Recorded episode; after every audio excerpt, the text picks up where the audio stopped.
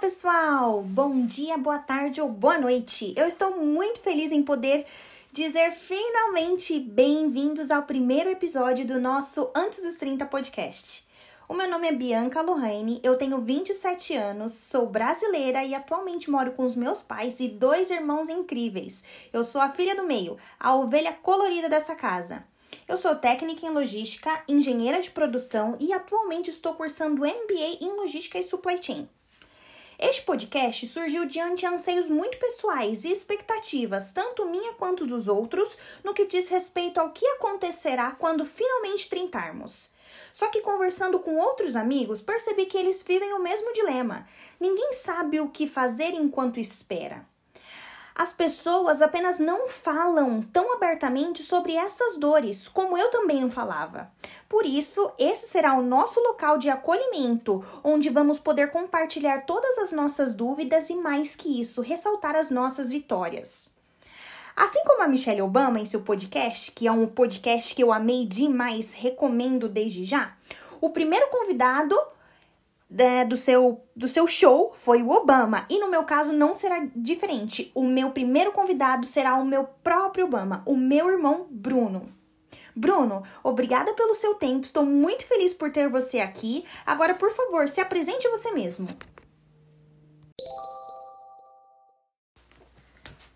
Bom, Bianca, primeiramente, eu estou muito feliz em fazer parte desse, é, desse primeiro episódio, desse projeto que para mim tem tudo para dar certo. É... Bom, deixa eu me apresentar. Então, meu nome é Bruno, tenho 29 anos. 29 anos, beirando os 30, faltam aí uns dois ou três meses para eu 30.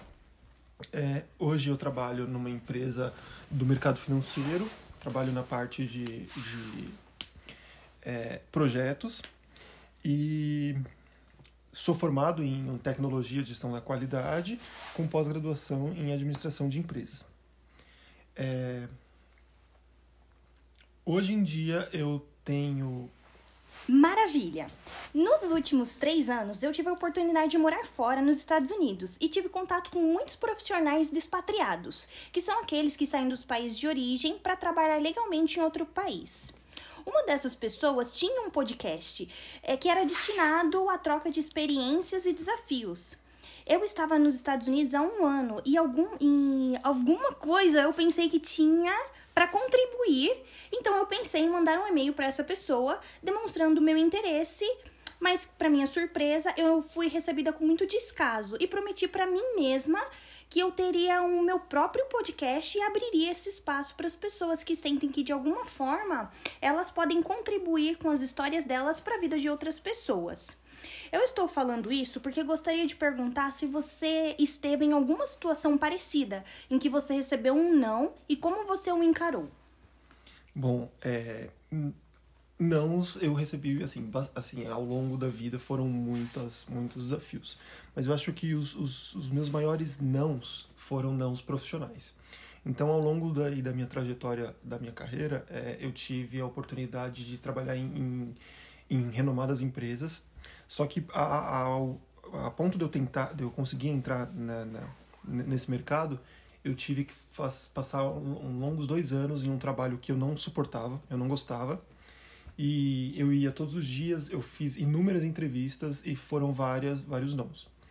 Até que um dia eu consegui fazer um processo seletivo. Esse processo seletivo levou quase sete meses para ser concluído.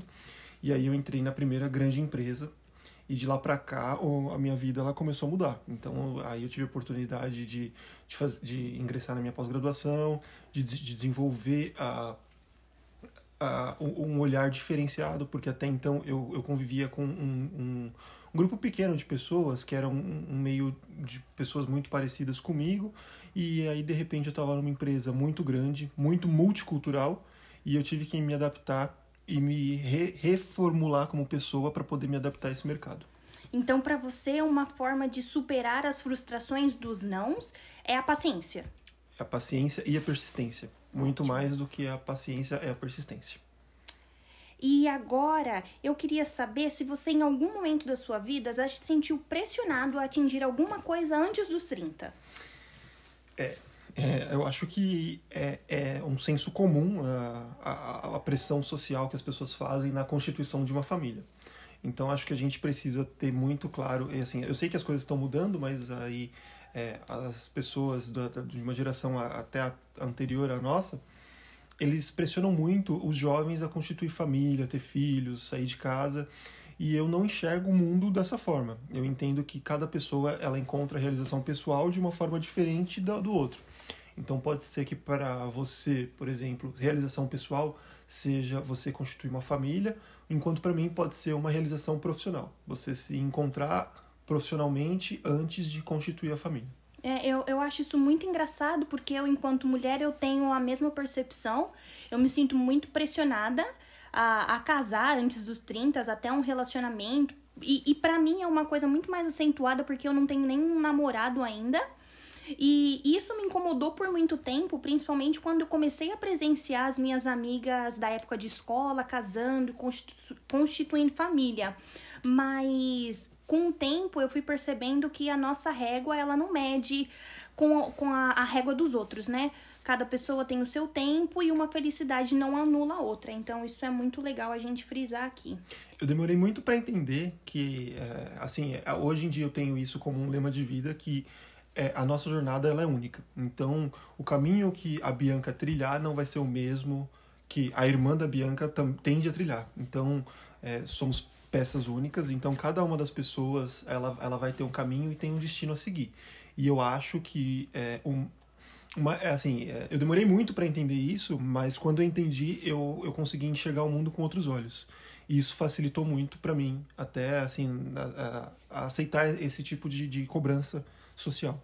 É, e nessas cobranças a gente também encontra as projeções, como você disse, os nossos familiares eles fazem em nós. A próxima pergunta é: se você que está próximo dos 30, se você é, hoje, se você pudesse olhar para o Bruno de ontem, de 20 anos atrás, se você poderia ter dito alguma coisa para você mesmo, ou se você gostaria de ter ouvido alguma coisa de outra pessoa, por exemplo, estude isso, leia aquilo, aproveite mais daquilo outro. Tem alguma coisa que você pode citar? Bom, diferente de que muita gente fala que quando ela olha para trás e fala Deus me livre, aquela pessoa de lá de trás, é, eu não olho com esses olhos. Eu acho que todos os Brunos de cada faixa etária foi o Bruno que contribuiu para a formação do Bruno que, que a gente tem hoje. Eu acho que a gente tem que olhar com muito respeito e muito carinho para essa caminhada que a gente fez para chegar até aqui. Então, é, uma coisa que eu sim falaria é para o Bruno de 18 anos, por exemplo, aprender a apreciar a solitude dele. Então, o que que, eu, o que que eu quero dizer com isso? É entender que ele não precisa de, é, é, de, de muita gente para realizar as vontades. Então, uma meta que eu tinha, que eu sempre tive muita vontade, foi de fazer uma viagem sozinho. E eu sempre fui prolongando ao longo do tempo, porque eu não, eu não sabia, era por uma insegurança minha até. E aí, quando eu fiz. Quando eu estava com 28 anos, eu fiz a minha primeira viagem sozinho e foi algo que realmente foi transformador para mim. Infelizmente, no meio do caminho, tivemos uma pandemia e eu não consegui fazer a segunda. Então, logo mais, assim que a pandemia melhorar, as coisas melhorarem, eu pretendo fazer uma segunda viagem aí sozinho. E falando em viagens, para quais lugares você teve a oportunidade de viajar, sozinho ou não? E como você acha que essas viagens contribuíram para o seu desenvolvimento pessoal? Cara, eu viajei, uh, eu já, já viajei para o México, eu já viajei para os Estados Unidos, para o Canadá e para a última viagem foi para a África do Sul. As três anteriores, que era México, Canadá Estados Unidos, eu acabei viajando com entre amigos. Foi uma experiência assim surreal porque foi uh, a minha primeira viagem internacional então nessa primeira viagem internacional eu acabei visitando esses três países. Nesse período eu aproveitei e acabei fazendo um, um curso de inglês para aperfeiçoamento. E aí eu tive a oportunidade de conviver com pessoas de inúmeros países e e isso foi uma experiência riquíssima. E, e eu recomendo para todas as pessoas que tiverem oportunidade e puderem fazer, façam. Então, é, para vocês terem ideia, na minha sala eu, eu lidava com pessoas da Turquia, pessoas de Senegal, com pessoas uh, da Espanha. É, é, era assim, era um mix de, de cultura e isso contribuiu muito até para a visão de mundo e, e individualidade que eu formei ao longo do tempo. A minha viagem, a primeira viagem que eu fiz sozinho, realmente foi para África do Sul, onde eu fiquei quase 10 dias. É, eu acabei ficando hospedado em um hostel, acabei fazendo a, a amizade com pessoas do mundo inteiro é, que também estavam lá viajando ou em pequenos grupos ou com pessoas ou, ou também sozinhas. E, e, e, com muito dessa, dessas pessoas que eu acabei encontrando no, ao longo do caminho, eu acabei formando uma amizade e que eu mantenho contato até hoje. Muito legal. E falando sobre recomendação, eu gostaria de saber se você tem alguma recomendação de livro ou podcast para fazer para as pessoas que estão nos ouvindo. Bom, é, eu, eu não vou recomendar nem um livro nem podcast, vou recomendar um filme. Um filme muito legal que eu acho que ele, ele traz uma abordagem muito reversa da vida, que é o curioso caso de Benjamin Button. É, é, esse filme ele conta a história de uma criança que já nasce com a feição velha. E com o passar do tempo, ela vai, ao invés de envelhecendo, ela vai é, se tornando mais jovem. Então, ela nasce com uma feição de um senhor de 70 anos, e quando ela chega lá nos seus 90 anos, ela está com uma feição de um bebê. Então, ele acaba fazendo o caminho regresso da, da jornada da vida. Que é isso, é muito legal. Isso é muito legal. Já tive a oportunidade de assistir esse filme e eu também fortemente o recomendo. Então, senhor Bruno, é isso. Muito obrigada pela sua participação. Foi muito prazeroso para mim ouvir um pouco das suas histórias. E eu gostaria de agradecer realmente o seu tempo. Muito obrigada. Bianca, eu que agradeço a oportunidade. É, eu tô vendo esse projeto com, com os olhos brilhando, porque eu tenho certeza que é algo que vai dar muito certo. Tem tudo para ser um podcast de muito sucesso e, e Pessoal, muito obrigada por ficar conosco até agora. O meu sentimento nesse momento é de dever cumprido. Eu tô com um sorriso imenso no rosto que eu gostaria muito de compartilhar com vocês. É muito importante e significativo para mim me tornar o exemplo que eu buscava nos outros e nunca encontrei. Eu li um livro recentemente do Mário Sérgio Cortella por indicação do Bruno. Ele se chama Não se desespere provocações filosóficas. E o Cortella, ele, ele utiliza de uma frase assim, de uma forma muito sábia. Ele diz: "A utopia é o meu horizonte". E hoje é isso que eu quero compartilhar com vocês. Que vocês sejam as suas próprias referências, que vocês se permitam beirar o penhasco da utopia. E você terá resultados incríveis como eu estou tendo agora.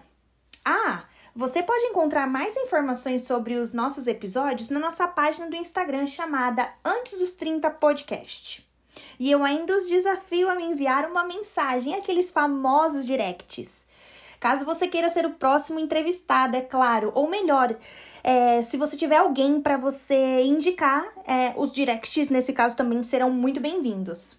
Um forte abraço, se cuidem sempre e em tempos de pandemia ponham a máscara por você e pelos outros. Um forte abraço e até mais.